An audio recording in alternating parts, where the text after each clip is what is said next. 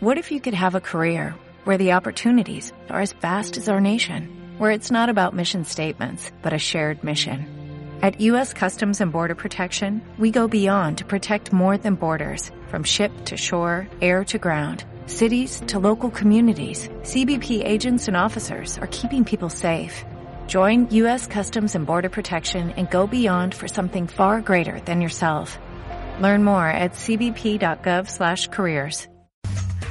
Con la ley en la mano, cada semana busca abordar cualquier asunto desde la perspectiva de los derechos humanos. Una oportunidad para reflexionar y aplicar otro punto de vista que la jurisprudencia considera necesario. Con la ley, en, la ley en la mano. Con el doctor Alejandro Barrón.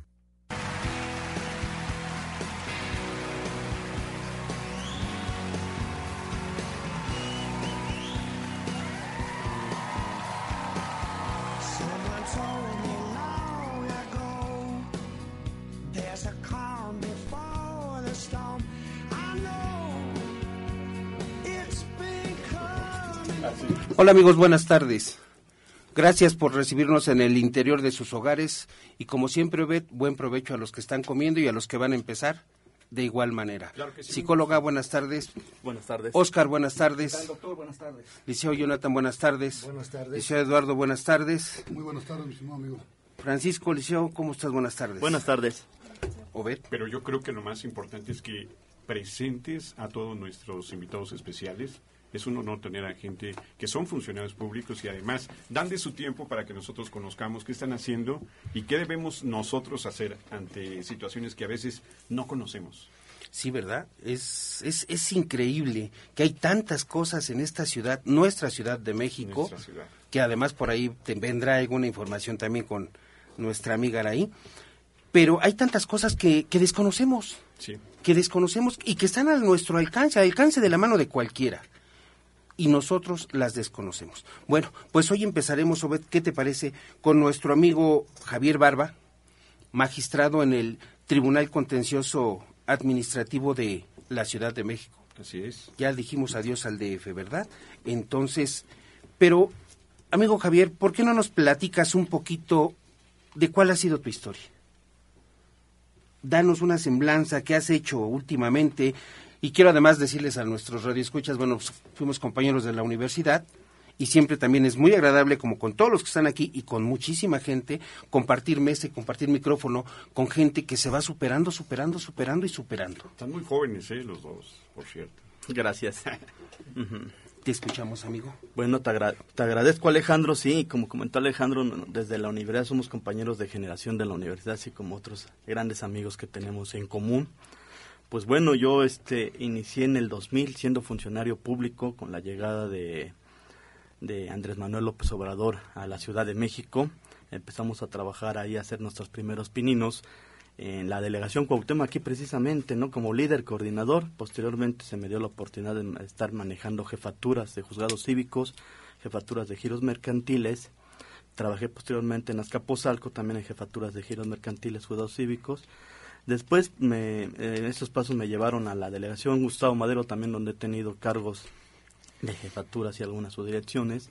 Posteriormente estuve en la asamblea como asesor y este en el año del 2012 se me dio la oportunidad eh, el licenciado Marcelo Ebrard me dio la oportunidad de contender para efecto de magistrados del Tribunal Contencioso Administrativo y a partir de junio del 2012 ya me encuentro ahí en la ponencia 5, segunda sala del Tribunal Contencioso Administrativo, ahora de la Ciudad de México.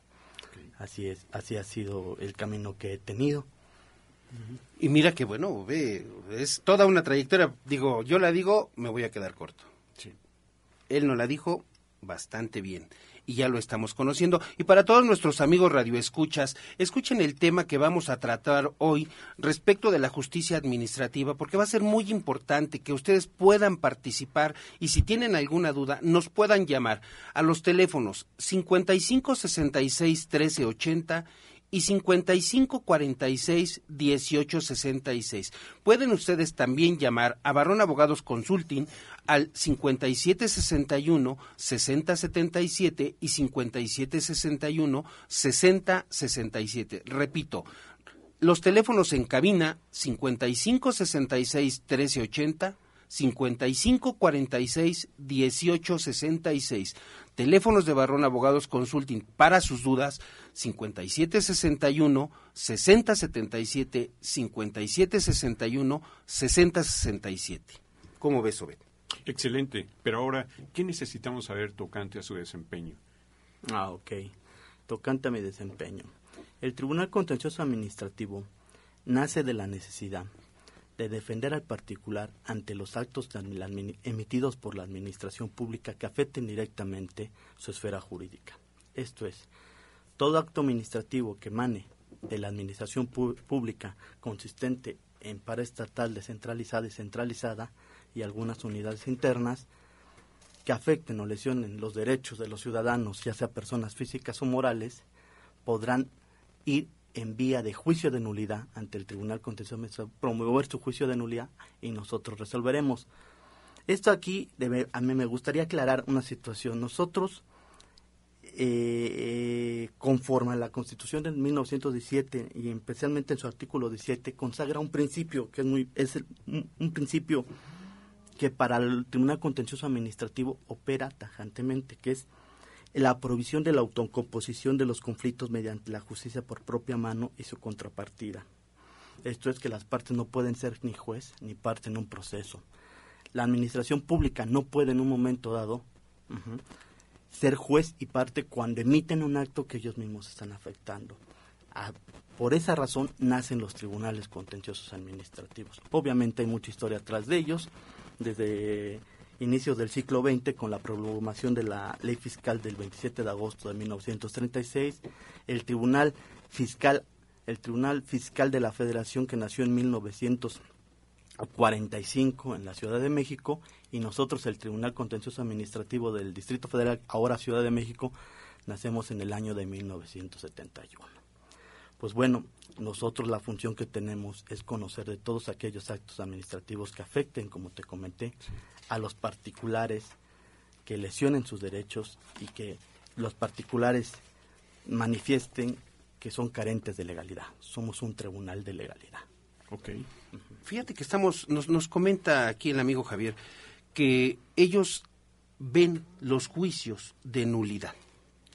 Pero exactamente, ¿qué es un juicio de nulidad? Para que aquellas personas que nos están escuchando y que, bueno, no son doctos en la materia del derecho y todos aquellos amigos radioescuchas muy interesados que semana a semana nos siguen, les podamos decir así brevemente, ¿qué es un juicio de nulidad?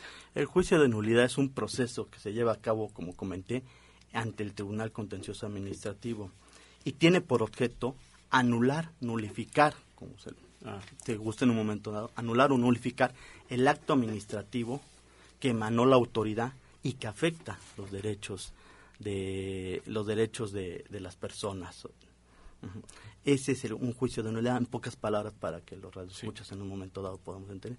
Si hay un acto administrativo que cualquier autoridad dirige a una persona y lo lesiona, la persona va ante el tribunal, presenta su demanda, se inicia el juicio de nulidad y ella puede obtener, conforme se vayan desahogando las etapas del juicio de nulidad, puede obtener en la resolución la nulidad del acto, ya sea una nulidad parcial o una nulidad para efectos.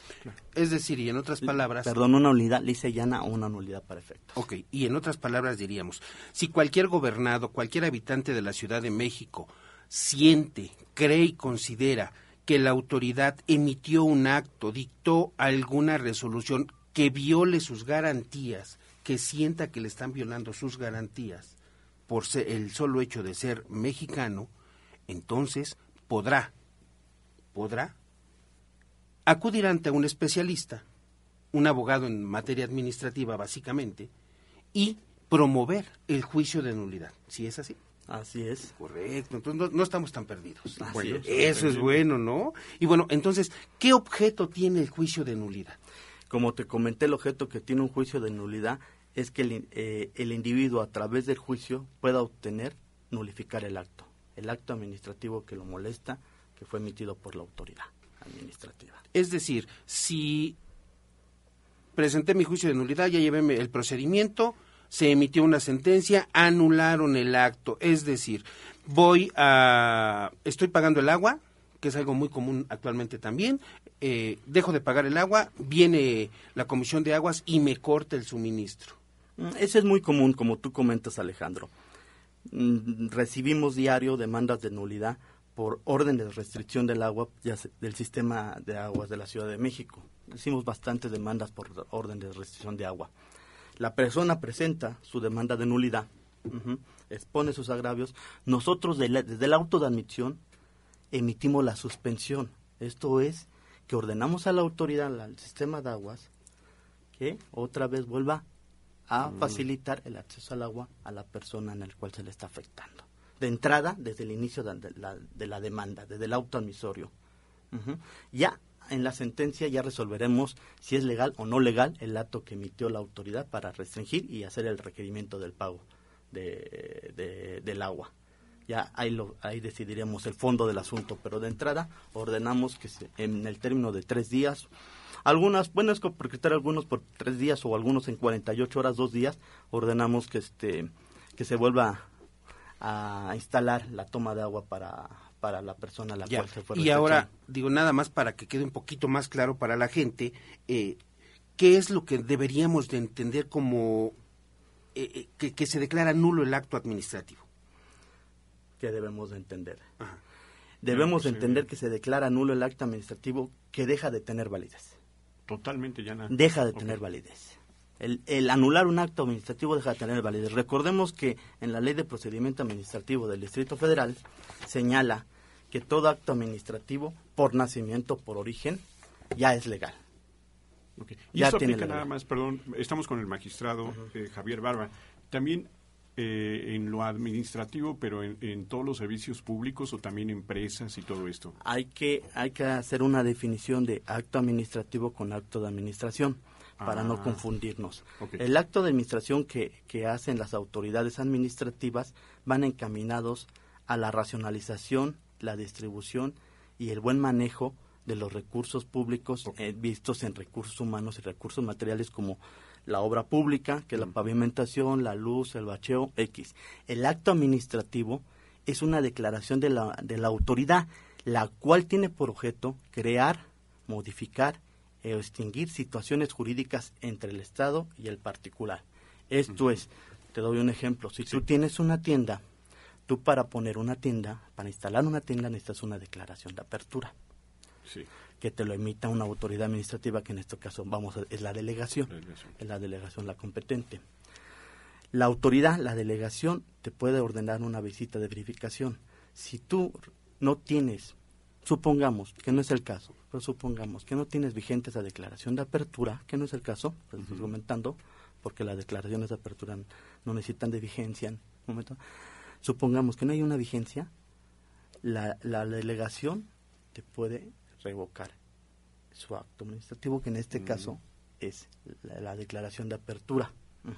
Nosotros lo que vamos a hacer es anular esa visita de verificación que tiene como resultado la resolución administrativa de la autoridad que dice que te va a imponer una sanción porque no tienes vigente Ya. tu licencia o tu declaración de apertura. todos los negocios. Fíjate que- que- que- qué importante es que la gente sepa, que todos nuestros amigos radioescuchas puedan entender esta parte, ajá, donde para abrir un negocio se requiere también de ciertos requisitos, como lo estamos comentando, y aquí como nuestro amigo Javier nos lo dice, hay requisitos que hay que cumplir. En todas las materias, penal, civil, laboral, administrativa, en todas las materias debemos de cubrir una serie de requisitos. Y para todos aquellos amigos que van a aperturar un negocio, en el siguiente programa les vamos a dar algún, algunas ideas, algunos tips de cómo pueden, cómo pueden aperturar sus negocios, qué requisitos deben de cumplir. Tal es el caso, Manuel, nuestro amigo Aristeo González, abrió su negocio y actualmente está trabajando. Escuchemos lo siguiente. ¿Tiene problemas crónicos de columna, hernias discales, rodillas o artritis? Centro de Bienestar y Eliminación del Dolor tiene la solución. Evite la cirugía. Llame en este momento al 6552-7131 y obtenga una consulta sin costo. Además, un 10% de descuento hoy y un 20% a personas de la tercera edad. Llame en este momento 6552-7131. Centro de Bienestar y Eliminación del Dolor. Con la ley en la mano, todos los sábados a las 2 de la tarde, los mejores especialistas en derecho laboral, penal, administrativo, civil y familiar. Una oportunidad para analizar y aplicar soluciones desde el punto de vista que la jurisprudencia considere necesario. Con el doctor Alejandro Barrón, sábados, 2 de la tarde, con la ley en la mano. Con la ley en la mano. Visítanos en las redes sociales, Facebook y Twitter. Con la ley en la mano. Regresamos.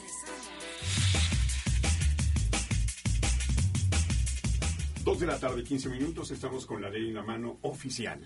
Y tenemos el gusto de estar con el magistrado Javier Barba, eh, haciendo preguntas que realmente, fíjate, yo no me imaginé que ellos se convierten en defensores de trámites, ¿no? Para los que no sabemos. Defensores Cuando de... alguien emite ya algo, que espérate, no. Él, él no merece aún esto, ¿no? ¿Me espero o me quedo callado? No, no, tú, tú sigue. Ay, amigo. Está bien. No, no, adelante, síguele, por favor. No, a eso me refería, que a veces cuando nosotros ya estamos ahogados en algo, ya emitieron algo, una autoridad, todavía hay la posibilidad de que ellos distingan algo y digan, no, no, no, espérate, todavía no, y anulan un proceso. Sí, fíjate que por eso es muy importante y por eso se invitaba a todos nuestros amigos radioescuchas y que nos siguen y que aquí nuestro amigo Oscar que está presente también tiene la, la, la, la idea y la facultad de este tipo de situaciones, ¿no? Pero efectivamente se convierten en los defensores. No podemos decir que el defensor de oficio, el defensor, pero sí una clase de defensor en donde pueden ellos revisar el ordenamiento que da la autoridad, sea delegacional, claro, aclaremos, siempre y cuando sea la índole administrativa. Porque no por ahí nos vayan a decir, este, oye, ¿qué crees?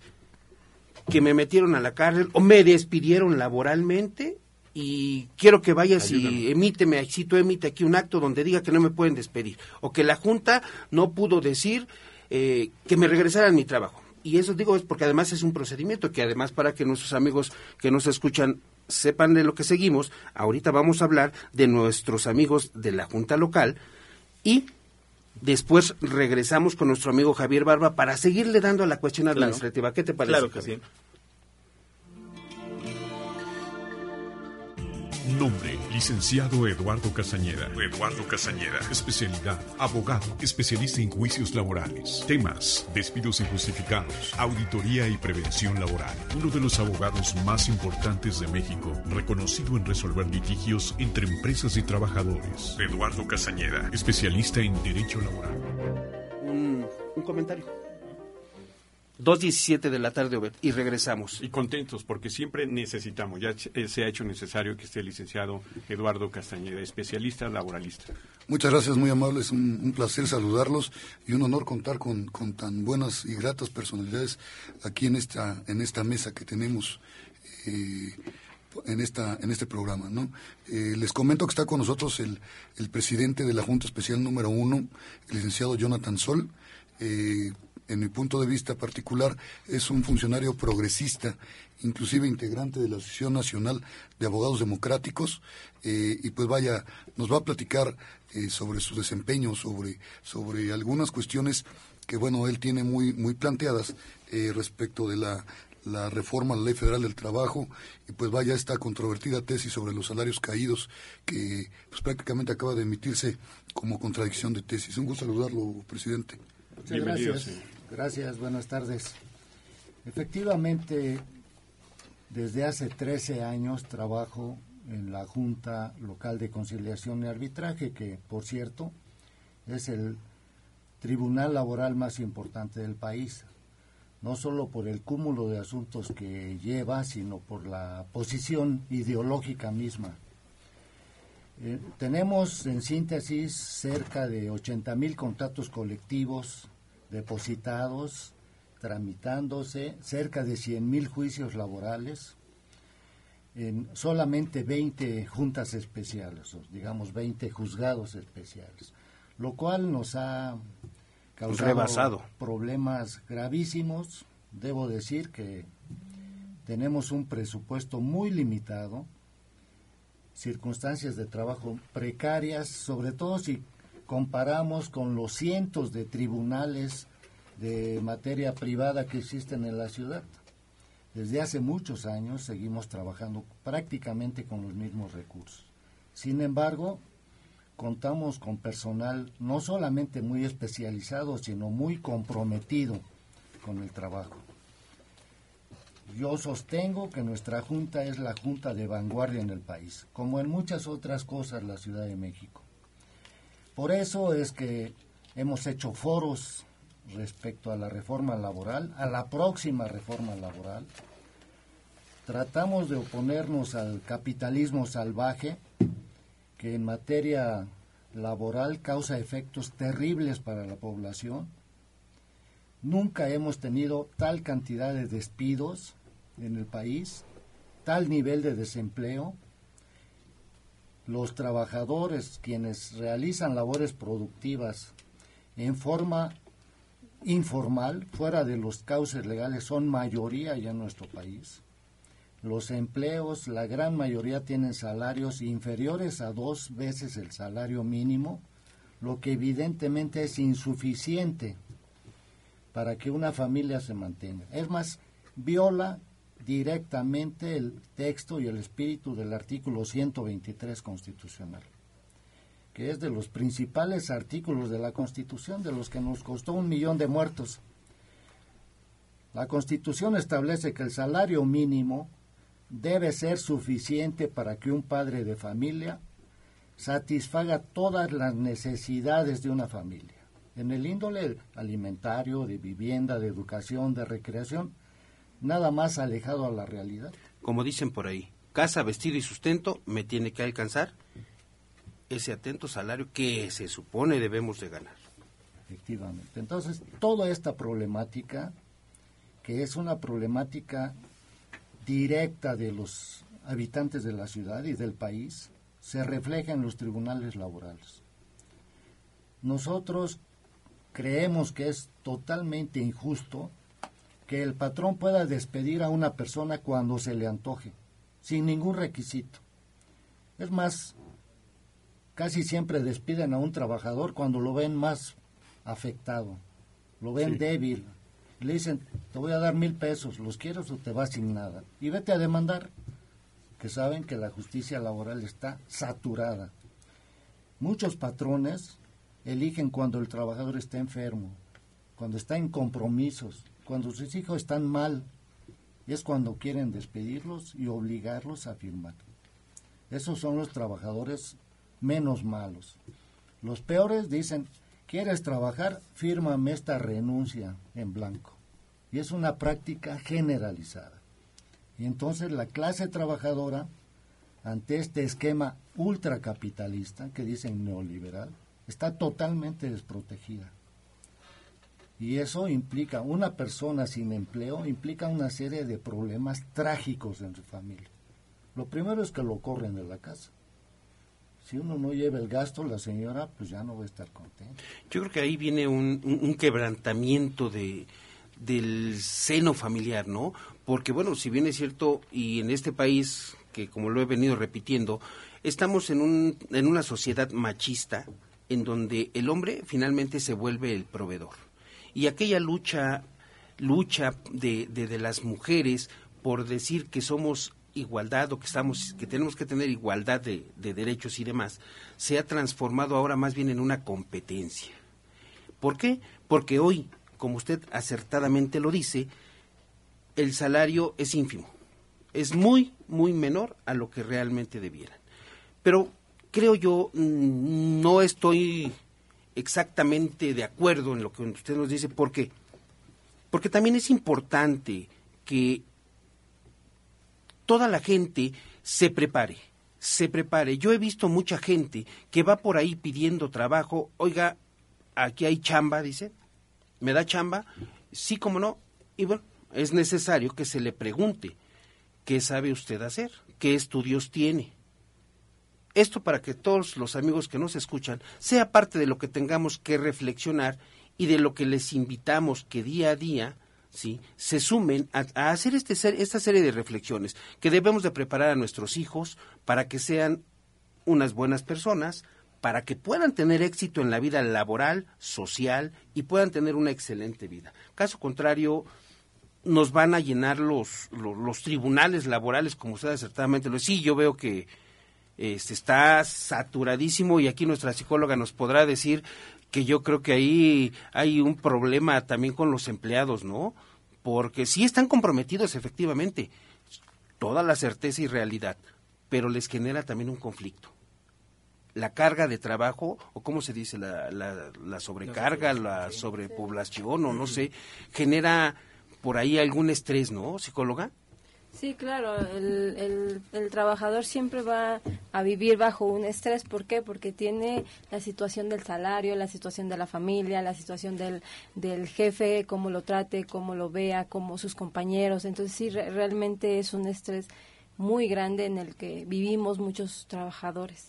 Bueno, pero no nos vas a dejar mentir. Por ejemplo, eh, está la psicóloga, está un alto funcionario de la Junta que están mencionando esta cuestión de los despidos en, en México, en el país, en esta época, que no nada más causan problemas económicos, causan un problema moral, ha ocasionado suicidios, ha ocasionado muchas cosas. Vaya, estas reformas eh, a la Ley Federal del Trabajo que se han sucedido y viene una próxima, eh, tienen por objeto, vaya, eh, quizá activar la economía del país pero a costa pues del más este del más vulnerable no que es el, el trabajador.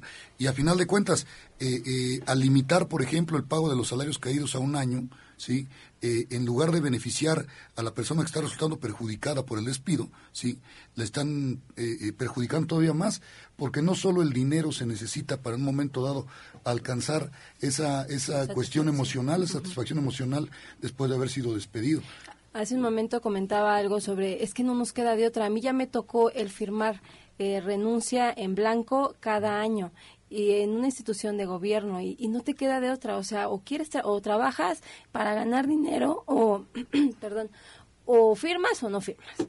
Y no hay de otra. Estamos, perdón que los interrumpa tantito, estamos hablando, estamos en entrevista con el licenciado Lauro Jonathan Sol, presidente de la Junta Especial número uno del local de la local de conciliación y arbitraje de la Ciudad de México. Y para estos casos, bueno, también es un invitado especial y que nos hace el honor de traer el licenciado Castañeda, siempre necesitamos eh, a un asesor de cabecera en estos temas de lo laboral. Así que no vamos a desaprovechar que nos des tus datos, tu contacto. Claro que sí, mi estimado Obed. Eh, tenemos el número de la oficina 5535 0071 o en su defecto el número celular 55 19 68 6602 para atenderles ahí en todo lo relacionado a las dudas laborales que surgen en, las personas. ¿Qué es lo que inmediato va a afectar ahorita que no conocemos esta iniciativa que, que, nos va a afectar? Pues vaya, hay, hay, muchas afectaciones. ¿Por qué? Porque, eh, por ejemplo, en la, en la primera reforma laboral que nosotros, y creo que eh, eh, el licenciado Jonathan no me va a dejar mentir, se generó en el país, eh, es en realidad una contrarreforma, porque está acabando con los principios de, de, un artículo que es una garantía social, el 123 constitucional. No es una garantía individual, es una garantía social porque protege el trabajo, eh, eh, la estabilidad en el empleo, etcétera. Y se está perdiendo la estabilidad en el empleo con los contratos a prueba, con este con, con, la limitación de los salarios caídos, con el hecho de, de poder despedir a las personas solo por, por, por hacerlo, vaya. Eh, el, eh, aquí esta, esta ley, vaya, tiene ahorita una tendencia patronalista, sí, está protegiendo al patrón. Sí, esa, es, esa es la realidad. Y pues vaya, eh, en las funciones que genera la Junta de Conciliación, creo que es muy clara esta, esta tendencia, licenciado. Sí. Nosotros nos hemos opuesto de principio, como abogados democráticos, a, todo tipo de contrarreformas. Y lo hacemos pensando también en la sociedad, no solo en el derecho del trabajador. Creemos que una sociedad con salarios miserables no tiene mercado interno. Los hechos nos han dado la, la razón. No se ha fomentado el empleo, ha crecido el desempleo, ha bajado más el mercado interno se ha facilitado el despido, se ha abaratado el despido, se ha creado condiciones de sobreexplotación totalmente irracionales, como es el outsourcing. esa figura ahí rara que no es otra cosa que la posibilidad de subarrendar a las personas como si fueran objetos. Hay empresas que contratan gente y se las llevan a contratar a otra en condiciones inferiores a su personal de planta. Para eso sirven, para abaratar, para poder correr, para poder cambiar de centro de trabajo, de categoría. Una persona de outsourcing, si le dicen ponte a barrer, barre. Mañana presenta ante Xochimilco, se va a Xochimilco, a donde lo manden. Y no le pagan igual que, que al personal de planta. El despido ahora está totalmente facilitado. El patrón ya no tiene ni la obligación de darle un aviso por escrito al trabajador. Abogado, Abogado, este, ya nos están llegando algunas preguntas por medio de las redes sociales. Hay una persona que fue precisamente director de una asociación civil aquí en la Ciudad de México. La junta de directores, su, su junta eh, de las personas que tienen la organización allí, no solamente él tomaba las decisiones, decide eh, que al término de su gestión le van a brindar una pensión. Entra un nuevo director y se la quitan Vamos a un corte y usted nos va a responder qué podemos hacer en este caso. Con mucho gusto. Eduardo Castañeda y abogados asociados. Llama 044 55 1968 6602. La única firma que si no gana tu caso, no cobra. Especialista en juicios laborales. Llama en ese momento 044 55 1968 6602. Con la ley en la mano. Visítanos en las redes sociales, Facebook y Twitter. Con la ley en la mano. En un momento continuamos.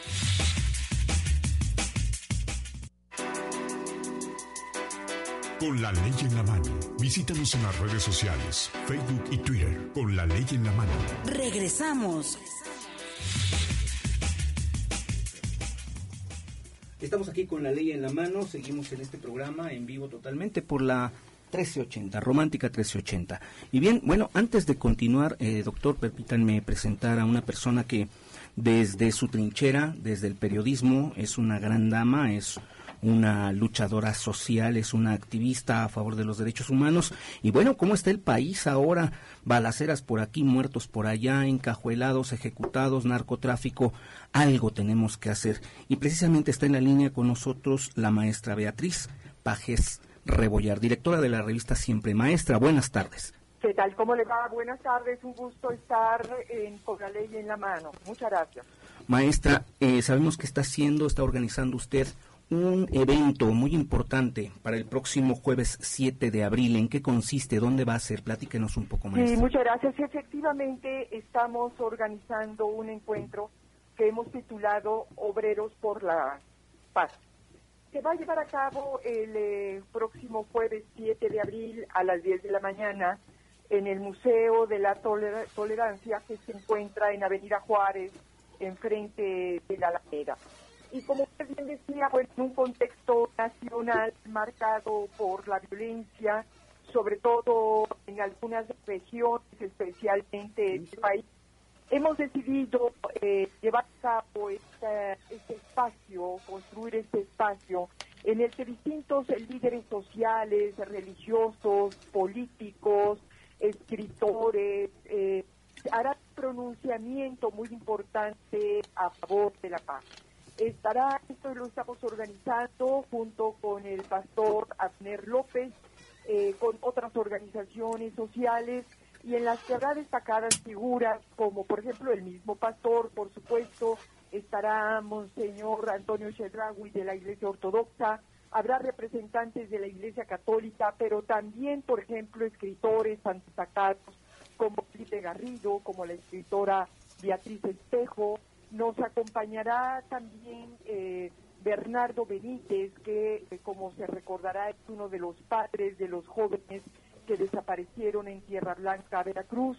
Eh, probablemente también nos acompañe el padre de esta chica que fue multiviolada en Veracruz, Daphne, y eh, contaremos también con la presencia de la embajadora de Vietnam, el embajador de Israel, por ser países que han sufrido de históricamente eh, una violencia fundamentalmente originada por las guerras que ellos han vivido. Es decir, se trata entonces de lanzar un mensaje para decir, bueno, entre todos tenemos que construir las condiciones de paz. Por supuesto, gobierno, naturalmente, pero también la sociedad y la ciudadanía en su conjunto. Este es el objeto y ese es el propósito de este encuentro Obrero por la Paz. Muy completo, maestra. Va a empezar a las 11 de la mañana. ¿Está invitado a todo el público? Estamos, eh, si es una, es una invitación abierta al público, eh, se está citando a las 10 de la mañana con la idea de poder arrancar entre 10.30 11 de la mañana. Habrá al final un, eh, un acto simbólico donde las personas que asistan podrán depositar pétalos de rosa en un espejo de agua, estarán ensambles de cuerdas, habrá coros eh, de las eh, iglesias evangélicas, en fin, es decir, y por supuesto habrá invitados especiales de distinto signo ideológico. Es un encuentro plural donde está abierta y la, puerta a todo aquel que se considere comprometido con la defensa de los derechos humanos y de la paz. Es decir, todas las personas que van a proponer, eh, aparte de ellas, están invitadas otras personas que también pueden llevar a cabo sus propuestas, pueden exponerlas ahí mismo, maestra.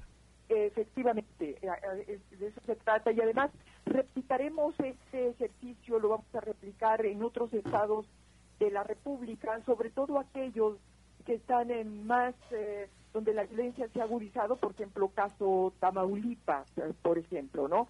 que seguramente será el próximo lugar donde estaré. Muy bien, maestra. Bueno, pues entonces estamos invitando a todos nuestros radioescuchas de la 1380 de Con la Ley en la Mano a que el próximo jueves a las 7, perdón, jueves 7 de abril a las 10 de la mañana en el Museo Memoria y Tolerancia que está exactamente frente al hemiciclo a Juárez aquí en la Ciudad de México. Exactamente, frente de la Alameda, exactamente. Allí seremos, seremos muy bienvenidos todos. Pues están invitados todos y ojalá que nos acompañen. Maestra, muchas gracias. Gracias Al por contrario, gracias por el espacio. ¿eh? Un abrazo. Gracias. La maestra Beatriz Pajés Rebollar, directora de la revista Siempre. Y tendremos que retomar.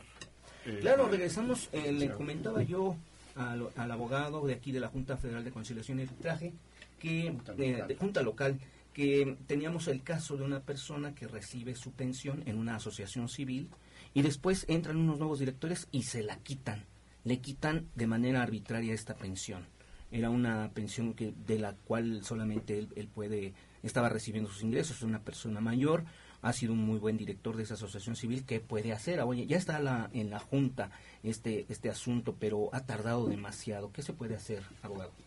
Desde luego que tiene todo el derecho para exigir el pago de las pensiones que le deban y el pago subsecuente. Es un derecho adquirido, no se le puede quitar y el trámite de, en el tribunal laboral, como mencioné al principio, sí está lento.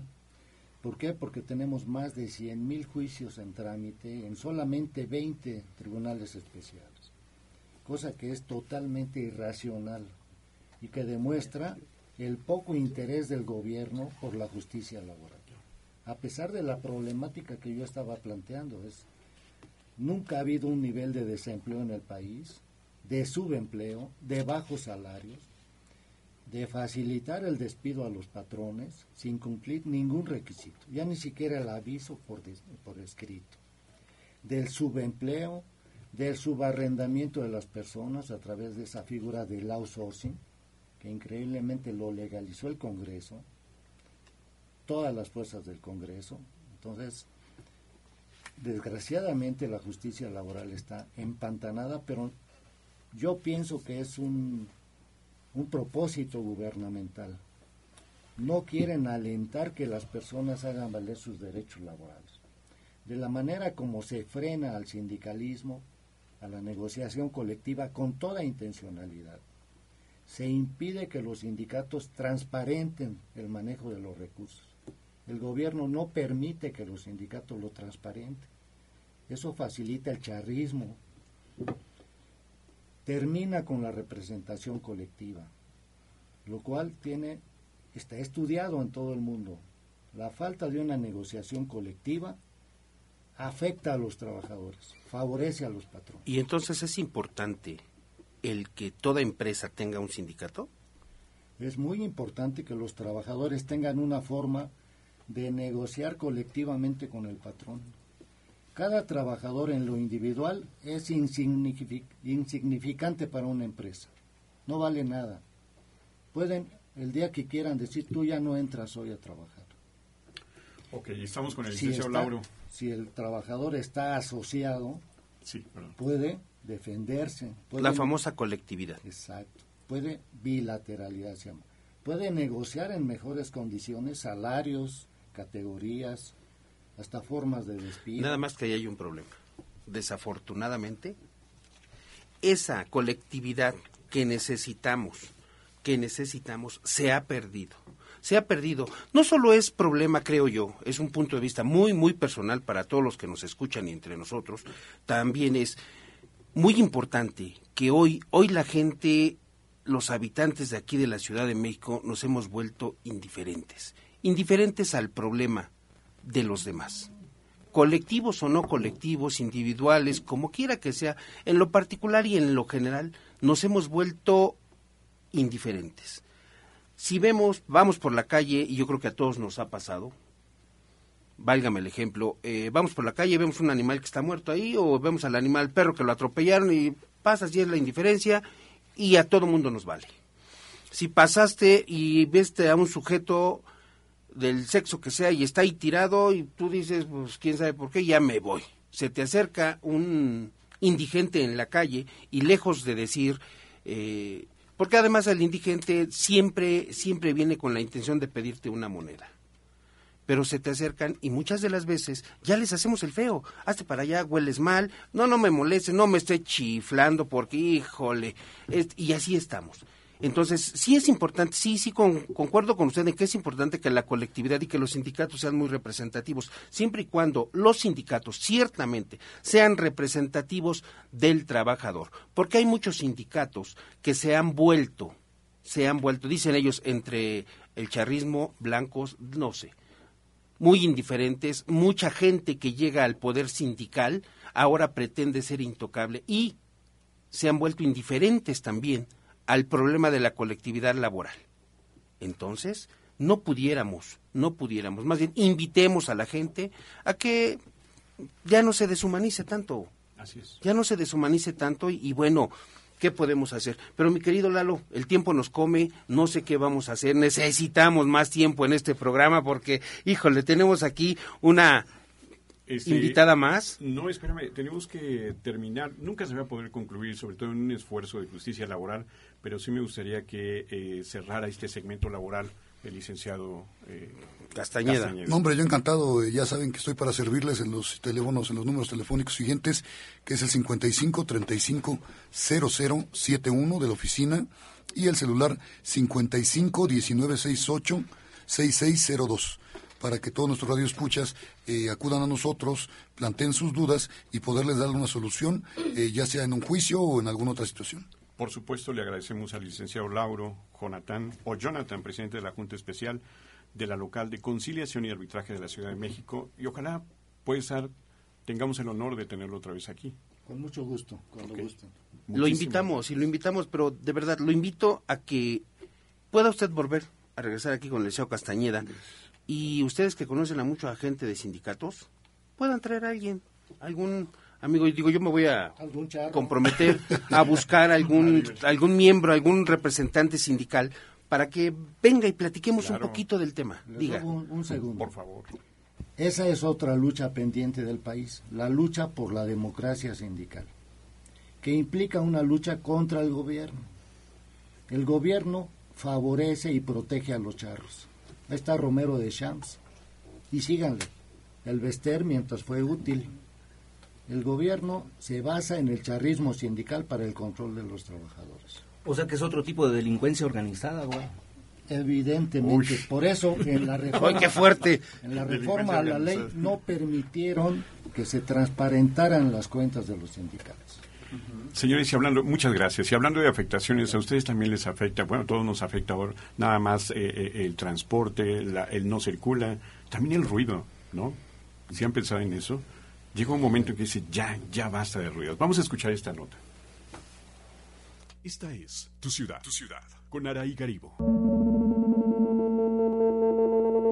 Contaminación auditiva, una amenaza creciente. El ruido está considerado como un agente contaminante e invisible en el mundo moderno. El Día Internacional de la Lucha contra el Ruido se celebra el último miércoles de cada mes de abril, desde hace más de 20 años, para generar conciencia y promover el cuidado y salud de la ciudadanía. Se ha demostrado que afecta a la salud, ocasionando cambios fisiológicos en el sueño, presión arterial, mala digestión, sordera, dolor de cabeza, cólicos, trastornos intestinales, cardiopatías, estrés, insomnio, irritabilidad y agresividad. Incluso se ha vinculado el ruido con un impacto negativo en el desarrollo del feto en mujeres embarazadas. La Organización Mundial de la Salud considera 55 decibeles como límite superior deseable al aire libre. Por supuesto que en la Ciudad de México hemos rebasado los límites permitidos, ya que oscilan entre 70 y 99 decibeles, que a su vez contaminan al 80% de la ciudadanía. En la Ciudad de México se genera ruido en un 58% en establecimientos mercantiles principalmente. Las delegaciones con mayor ruido son Miguel Hidalgo, Cuauhtémoc, Benito Juárez, Iztapalapa y Coyoacán. La multa para un ciudadano escandaloso, de acuerdo a la Ley de Cultura Cívica en la Ciudad de México, indica que cualquier persona que atente contra la tranquilidad de sus vecinos puede ser multado con hasta 40 días de salario mínimo o un arresto de hasta 24 horas. En la Procuraduría Ambiental y del Ordenamiento Territorial de la Ciudad de México se reciben las denuncias por problemas del ruido al teléfono 52650780. El ruido lo hacemos todos. La lucha contra el ruido depende en gran parte de la colaboración ciudadana, así como de la administración competente, legislación y normatividad adecuada. Generemos conciencia por el bienestar de nuestra salud. Esta es Tu Ciudad, Tu Ciudad,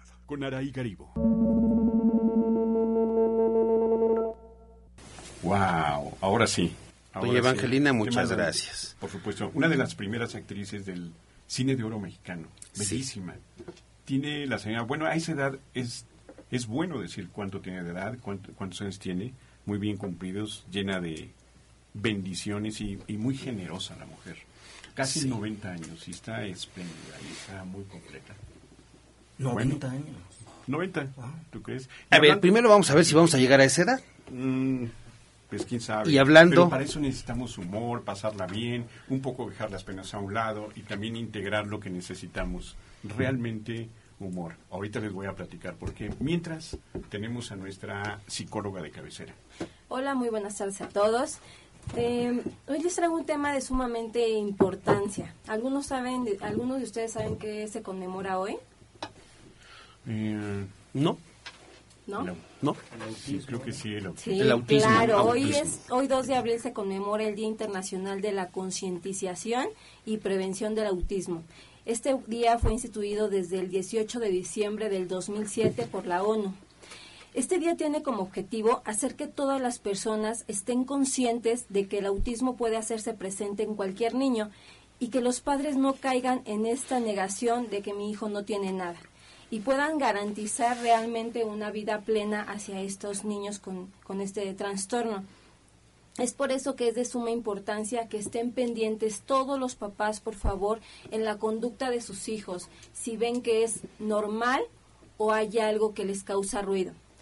Para los que no saben, saben qué es el autismo, para los que no saben qué es el autismo, es una alteración del desarrollo neurológico que está presente desde los primeros años de vida y afecta la relación y la comunicación social. Se preguntarán si es una enfermedad o no es una enfermedad. Realmente el autismo no es una enfermedad. La diferencia entre enfermedad y trastorno es que la enfermedad tiene una posible cura, ya sea a corto plazo o a largo plazo. Perdón, ahí la pregunta. Y entonces, bueno, el autismo no se, no se detecta o no se puede ver con esa dichosa o famosa prueba del tamiz que les hacen a los niños cuando nacen. No, el autismo, ahorita les voy a comentar los, las características que presenta un niño con autismo. El trastorno, eh, la diferencia entre enfermedad y trastorno es que un trastorno es una alteración permanente y no tiene la posibilidad de cura, simplemente eh, de controlarse. Algunas características que presentan los niños con autismo es que frecuentemente que fre- frecuentemente no atienden a lo que se le- eh, cuando se les llama por su nombre, entonces pueden estar diciendo Juan, Juan, Juan y Juan no voltea. Su contacto visual es nulo, tienes que establecer rutinas, físicamente eh, no se le nota nada y tienen movimientos extraños, eh, repetitivos. Y también eh, existen algunas características en los niños chiquitos, que eso es, es muy importante que los detecten. Los niños, los bebés no balbucean, no lloran, no lloran, no se acunan a los, a los brazos de la mamá. Para terminar, este, necesitamos por favor que los papás tengan mucha atención en estas características porque es, mu- es de suma importancia que sean detectados desde los 18 años, eh, desde los 18 meses de vida hasta los 4 años para que podamos trabajar con los niños con autismo. Perfecto. Muchas gracias. No, gracias por la información y por hacer resaltar este día que a veces también se nos olvidan muchas cosas. Y ahora vamos también con lo importante, de, eh, llevar un poco y acercarnos un poco a la comedia. Que tenemos una invitada muy especial, Lizzie, la popular. Ella es escritora, es este, además de actriz, por supuesto, y tiene una formación eh, en lo que es la comedia en Londres incluso, y muchas cosas. Es- eres muchas cosas.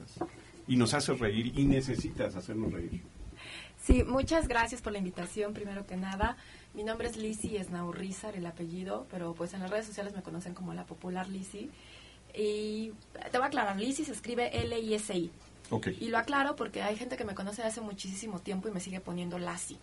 Y entonces eso, sí, eso me pone bien perra, la verdad. Oh. en No. todos los aspectos. En todos los aspectos. Ajá. no, pero eh, estoy especializada en el stand-up comedy. Soy escritora de teatro, teatro de comedia. eh, soy eh, dramaturga y empecé a estudiar stand-up. Me fui a London Theatre a estudiar para profesionalizarme y venir a México y poner todo esto del stand-up comedy.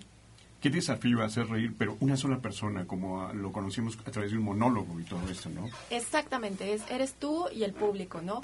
Y yo tengo un show que se llama Lizzie Stand Up Comedy que está todos los sábados, o sea, hoy, Ok. a las diez y media de la noche en el Foro Shakespeare, que está ahí en la Condesa. Y es un, un show que se llama Stand Up para parejas, ¿saben? Es todo lo todos los dos puntos de vista del hombre y la mujer, ¿no? Por ejemplo, las técnicas de ligue de los hombres, ¿no? O sea, nunca falta el que es como sopa instantánea, ¿no? Y cada que te abraza incluye tallarín y camarón. ¿Y es monólogo? ¿Es monólogo? Sí, es monólogo, es un ¿Cuánto dura? stand-up. Es hora y media. Siempre tengo invitados, ¿no? Hablo también de lo que es el, el karma y los cólicos del mes, ¿no? Hablo de... Me duele la barriga, no sé por qué. sí, a los hombres les da también. Sí. Hablo de la técnica perfecta para deshacerte de la amiguita, ¿no? Ah, está bueno. Let's Let's go. Exacto, sin, sin que te juzguen a ti. Ah. Entonces está genial, ¿no? Y este, y obviamente siempre tengo comediantes invitados conmigo, lo cual hace que, que siempre cambie el show y siempre Sí. sea diferente y la gente repita y siempre estemos como, pues como aportando al, Pero al entonces, innovando. ¿cuánto dura? Hora y media. Hora y media, Genial. Hora y media. Todo el show dura hora y media, es de diez y media, empieza. Y la verdad es que ríen sin parar, ríen mil y van a estar muy, muy contentos porque se van a llevar muchos tips. ¿Cuándo, eh, ¿Cuándo están o cada cuánto están y dónde te pueden seguir? Todos los sábados en el Foro Shakespeare, que está ahí en la Condesa en Zamora número 7, Colonia Condesa. Eh, en redes sociales estoy como la popular Lizzy o como Lizzy Snaurrizar. El Snaurrizar es como muy complicado, Sí. entonces por eso es como la popular Lizzy. Y escríbanme, eh, tenemos 10 pases dobles para hoy, para tu auditorio. ¿De qué manera, doctor, los vamos a compartir con nuestro auditorio? Hay que nos llame. Hay que nos llame, amigo. En las redes Y en las redes sociales también. Ya está. Bien. Y recuérdanos dónde estás y a qué hora. Los sábados, todos los sábados 10.30 de la noche en el Foro Shakespeare, Lizzy Stand Up Comedy. Ya se acabaron. Ya se acabaron. Ya se fueron. Ya se acabaron. Con los que estamos aquí ya se acabaron. Pero el que llame con todo gusto y el que escriba también. Nos da mucha pena, nos da mucha pena de verdad. El programa queremos que nos dure más, no nos dura. Hago la, la atenta y abierta invitación, Francisco, para que podamos concluir el tema. Si gustas en el siguiente programa, Jonathan, podamos concluir los temas. Por favor, los invitamos a que nos vuelvan a acompañar en el siguiente sábado. Ustedes nos dicen, nos coordinamos y lo hacemos con gusto. No, sí, sí, gracias. Claro que sí. Checamos las agendas para ver si podemos acompañarlos para el siguiente sábado. Mucho gusto cuando